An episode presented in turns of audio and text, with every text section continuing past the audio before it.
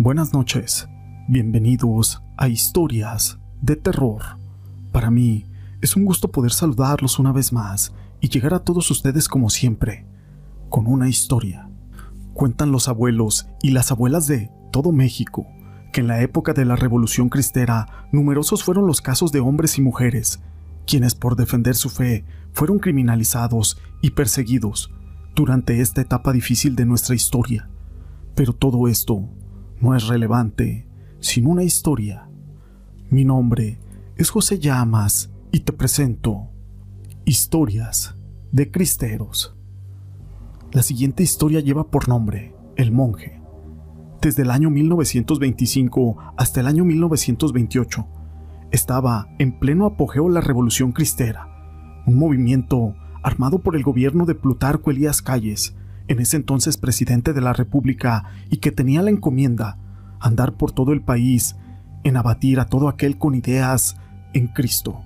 Esto porque se consideraban un peligro para su gobierno, por las grandes asociaciones de personas que podían llegar a juntarse y que se podían levantar en armas en contra del gobierno, como brotes de rebeldía. Cerró las iglesias y los cultos, mandó a asesinar a todo aquel sacerdote que predicara el cristianismo, las personas en forma clandestina escuchaban la palabra de Dios en casas particulares. Las mujeres asistían a las misas cubiertas con el rostro por un rebozo. Los sacerdotes, en forma muy discreta, impartían sus misas. Cuando eran delatadas, estas casas acosaban y colgaban a sus dueños, acusándolos de rebeldes cristeros. La siguiente historia pasó en Tuxpan.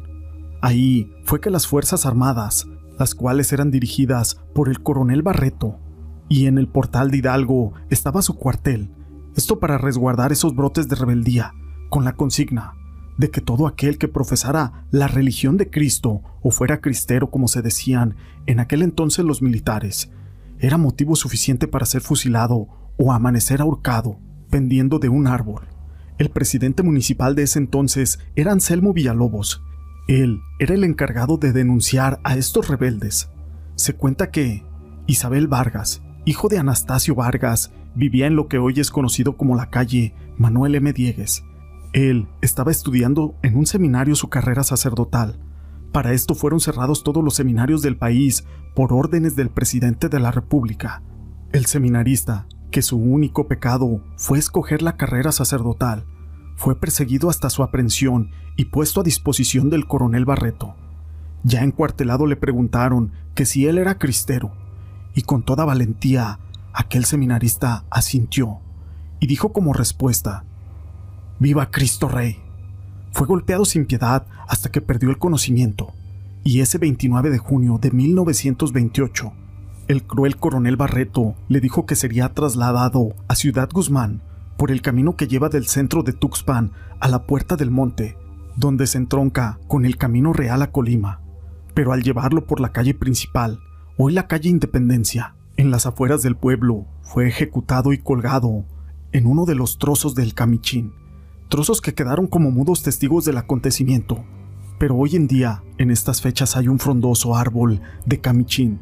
Este árbol retoñó y se enraizó para ser hoy en día un árbol que está de pie en una pequeña capilla con el retrato del mártir seminarista J. Isabel Vargas. Hoy en día las personas que tienen alguna pena acuden a ese lugar para pedir al alma de Isabel Vargas que les conceda algún milagro y que interceda por ellos. Dicen las personas ancianas de Tuxpan que después de haber entregado las armas los cristeros y terminada la revolución, al llegar a la presidencia de la República, el general Álvaro Obregón entregó la amnistía a los ocultos religiosos. El viva Cristo Rey todavía retumba en los caminos del sur de Jalisco y sobre todo en aquel viejo camino real a Colima. Esta historia la quise compartir con ustedes, pero no es la única historia que tenemos acerca de los cristeros o de la época de los colgados. En la explanada de la alcaldía de Tlalpan se encuentra un árbol que es conocido como el árbol de los colgados, el cual tiene muchas leyendas, así que les compartiré una que no es tan conocida. Martín era el ayudante del herrero del pueblo y se dedicaba a hacer los arreglos de las cerraduras de los caballos. Era un joven con muchos sueños y secretos.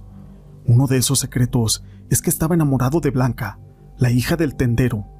así que le llevaba serenata y poemas continuamente.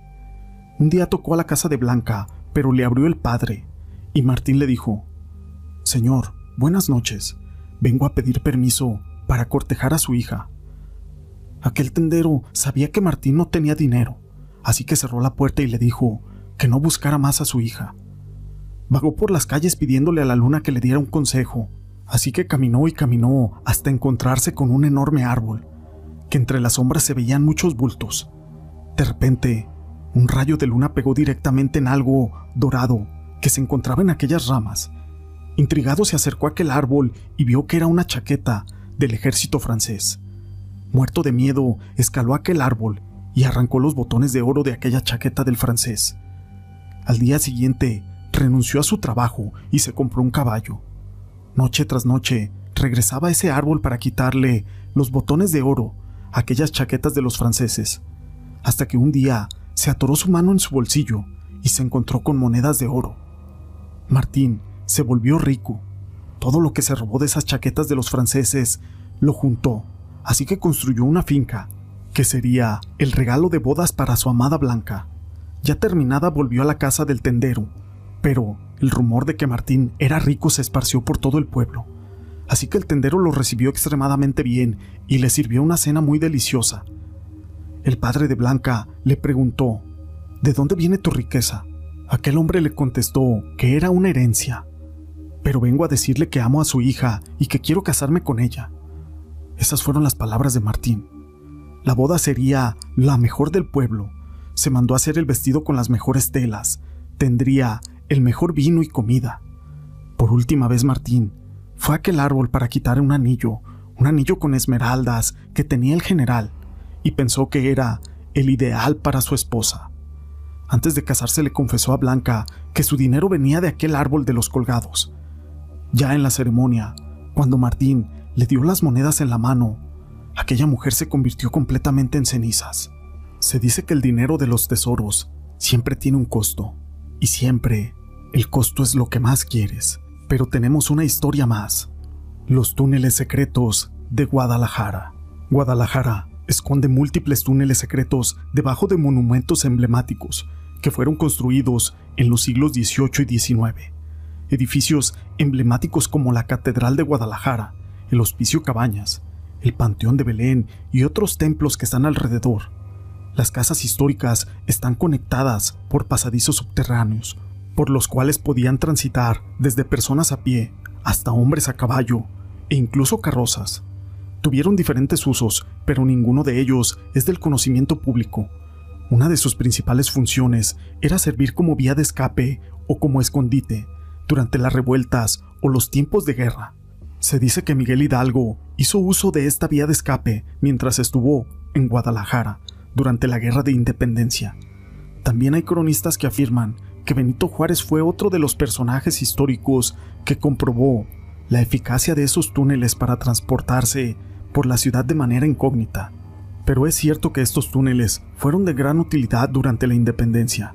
Sin embargo, estos también resultaron indispensables durante la Guerra de los Cristeros, los túneles también permitían que los católicos pudieran visitar los templos e iglesias sin ser vistos, y en ocasiones, incluso se llegaron a celebrar misas secretas en su interior, aunque muchos de los túneles de Guadalajara fueron bloqueados durante diversas obras viales en la ciudad, pero hay algunos que han resistido el paso del tiempo. Se cree que en el Palacio de Gobierno se esconde un pasadizo, al cual solamente tiene acceso el gobernador y que termina en el último nivel del estacionamiento del Teatro de Gollado. Las rutas de los túneles tenían distintas rutas conectadas entre sí, hacia la Catedral de Guadalajara, hacia el Panteón de Belén, el Hospicio Cabañas, el Templo de la Soledad, donde actualmente es la rotonda de los jaliscienses ilustres, el Templo de Santo Tomás o la Prepa número uno, que fue convento de los frailes y otros conventos, y basílicas y templos cercanos, hasta casas de personajes muy importantes de aquella época, así como partes estratégicas de la ciudad. Muchos de estos túneles fueron cerrados al remodelar el centro histórico. Hay testimonios de haberlos visto en Alcalde y Colón, a 6 metros de profundidad durante la construcción del tren eléctrico. Más adelante, el descubrimiento de túneles y galerías frente a la Iglesia Mayor de Guadalajara interrumpieron por segunda ocasión algunos minutos las obras que se llevaban a cabo en el centro de Guadalajara por la construcción de la línea 3 del tren ligero. Pese a aquel hallazgo, estos túneles no es nada novedoso para los ciudadanos de Guadalajara. Lo que sí causó mucha sensación fue el hallazgo de galerías, las cuales se encuentran bloqueadas por bloques de tierra y que en algún momento, conforme vaya creciendo la ciudad, tendrán que ser demolidas. Se dice que al interior de estas galerías y túneles hay tumbas clandestinas que se realizaron durante este movimiento, esto para enterrar a los difuntos cristeros que iban perdiendo la vida. Estas historias las quise compartir con ustedes. Si te han gustado, déjame tu pulgar arriba. No olvides en dejar tus comentarios y gracias por ser parte de este canal.